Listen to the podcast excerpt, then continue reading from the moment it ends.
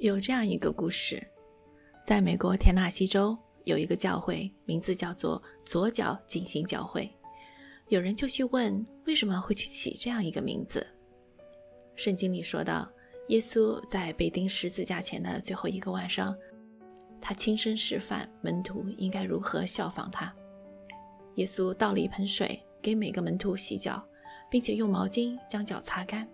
基督徒意味着要去服侍他人。这个田纳西教会认为，洗脚这个举动不仅仅具有象征的意义，而且还应该具体实施。那么，洗脚就洗脚吧。但这当中就有人争论起来，到底是先洗左脚呢，还是先洗右脚？双方争持不下，两边都觉得自己很有道理。最后，那些坚持先洗左脚的人愤然离开了教会，创办了另一个教会。名字就叫做左脚进行教会。有时候基督徒过于纠结细节，反而把更重要的东西忘记了。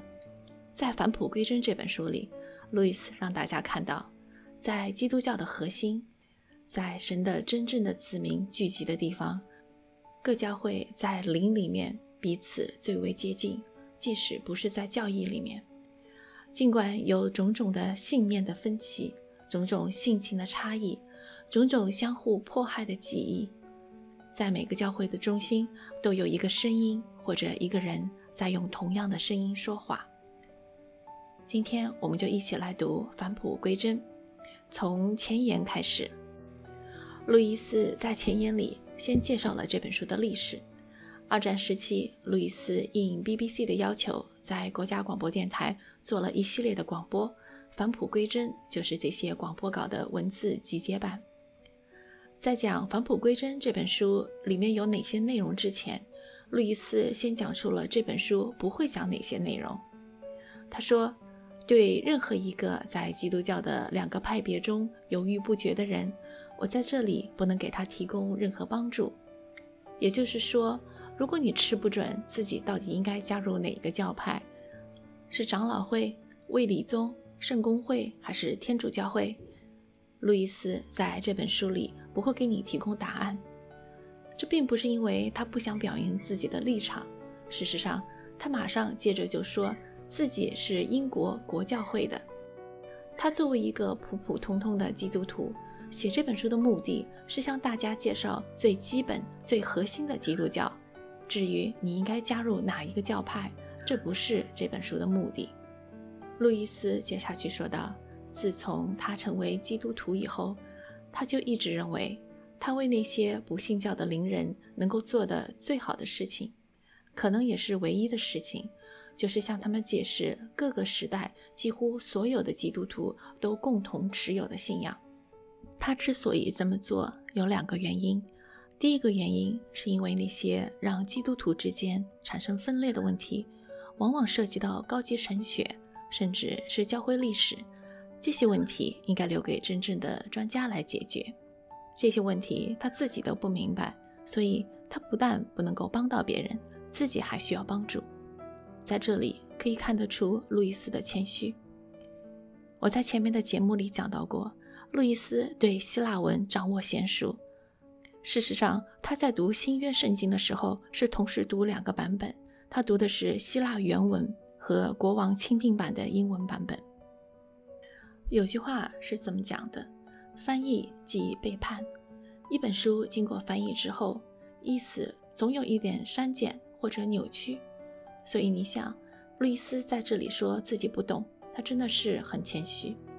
懂得越是多的人，就越是知道自己不懂。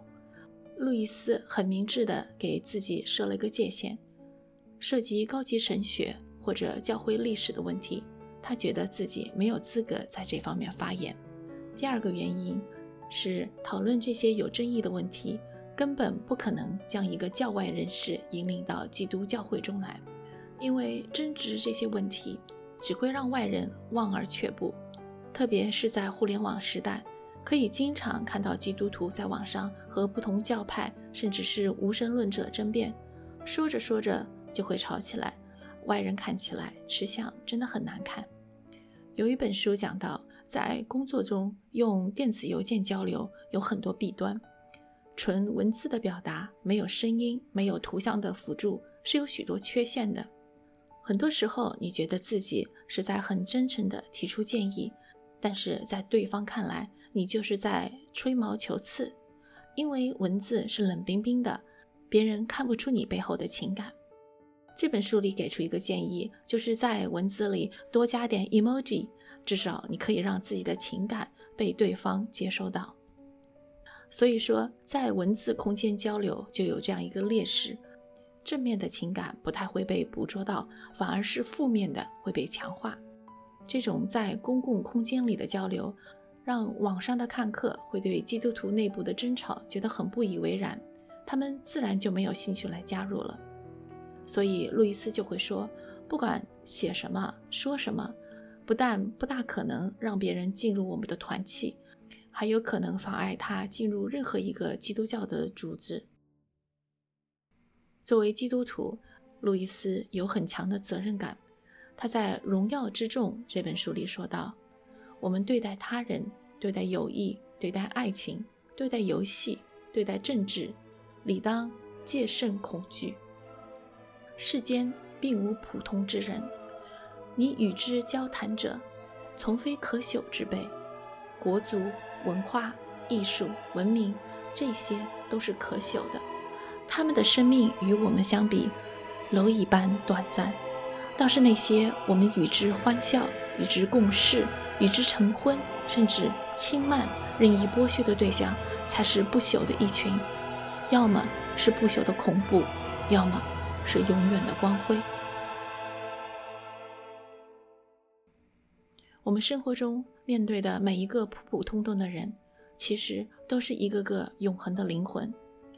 国家、民族、文化、政党，这些总有一天都会倒塌。但是那些在平凡面目之下的人，代表的是一个个永恒的灵魂，而这些灵魂则永远不会消亡。所以，作为基督徒，我们每天做的事情。要么是一点一点的让我们周围这些灵魂更加靠近天国，要么就是让他们一点一点的更加靠近地狱。接着，路易斯又说，讨论这些有争议性问题的作家，不管在数目上还是在天赋上，都远远超过了为纯粹的基督教辩护的作家。他觉得自己能够发挥最大作用的阵线，也是看上去最薄弱的阵线。所以他就理所应当地加入了那段战线。纯粹基督教 （Mere Christianity） 这个概念来自于17世纪的一位清教徒牧师，名叫巴克斯特。他在1680年一本关于教会历史书里写道：“我是基督徒，一个纯粹的基督徒。我的教会是耶稣基督的教会。”你一定要知道我属于哪个宗派或者哪个派别吗？我反对所有的宗派，反对所有分裂教会的派别。我信仰的是纯粹的基督教，相信圣经和信条的纯粹的基督教。如果你一定要把我归到哪一个派别里去的话，那么我所在的派别就是反对派别的派别。路易斯持守的是同样的观点。所以他就用纯粹的基督教 （Mere Christianity） 来做这本书的题目，中文版就把它翻译成返璞归真。讲述一个纯粹的基督教，就是这本书的目的。路易斯说，有一些争议性的问题上，他会保持沉默，而这种沉默不代表他是骑墙派。他觉得有些问题，要么还没有人能够告诉我们答案，要么。我们永远不会知道答案。还有一些问题呢，他的确有自己的看法，只不过这本书的目的不是要阐述他自己的看法，而是要阐述纯粹的基督教。第一个有争议的问题是关于圣母玛利亚。路易斯在这本书里只是在提到基督由童贞女所生的时候才提到圣母玛利亚。路易斯说。我不谈这个原因不是很明显吗？因为多说就会引起争议，而且基督徒在这点上的争议最需慎重。天主教徒真诚热情地持守着这个信念，而且还是很自然的以一种独特的，甚至是狭义的敏感来持守他们。这种敏感就好像男人看到自己的母亲或者爱人受到威胁时产生的情感。所以，当你和他们意见有分歧的时候，他们就很难不把你看成异端，外加无利之徒。但是在新教徒看来，把圣母玛利亚高举到这么高的地位，这就等同于多神教。所以，当你和他们有意见分歧时，你就不仅仅是异端了，你根本就是一个异教徒。如果有什么话题能够让一本有关纯粹的基督教的书身败名裂的话，那么圣母玛利亚就是这种话题。路易斯还说，他对某些话题保持沉默，你甚至无法判定我究竟认为他们重要还是不重要，因为是否重要本身就是一个有争议性的问题。有些话题对一些基督徒来说是很重要的，但是对其他人来说却是无关紧要。那么，到底什么才是重要的呢？如果仅仅从他自己的看法出发，可能会很危险。他有可能把英国国教会特有的东西写到这本书来，甚至会把他自己独有的想法作为基督教共同的东西提出来。为了避免这种危险，路易斯把这本书第二部的草稿寄给了四个不同的教士，他们分别是圣公会、卫理公会、长老会和天主教会的。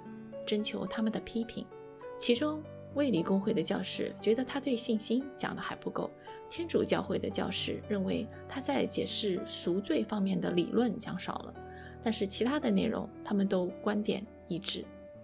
在 BBC 电台广播演讲之后，路易斯收到了无数的听众来信，根据大量的来信判断，这本书至少成功的展示了一个大家都认可的。共同的核心的纯粹的基督教，或者用路易斯的话来说，他展示了基督教的最大公约数。这个最大公约数不但明确，而且醒目。它和一切非基督教的信念之间有着一条深渊，基督徒之间最大的分裂也无法真正与这条深渊相比。就像有一位牧师曾经说过的。我们对基督教教义的共同认识远远超过了我们之间的分歧。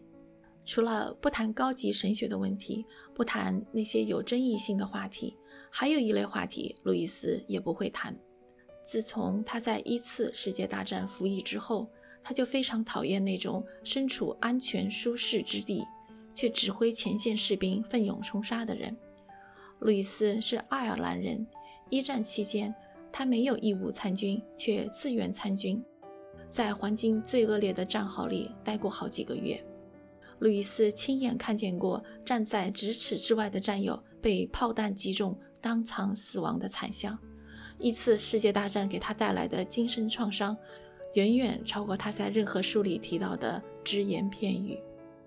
经过那种人间地狱的路易斯，很鄙视那些在后方只是练嘴皮子的人。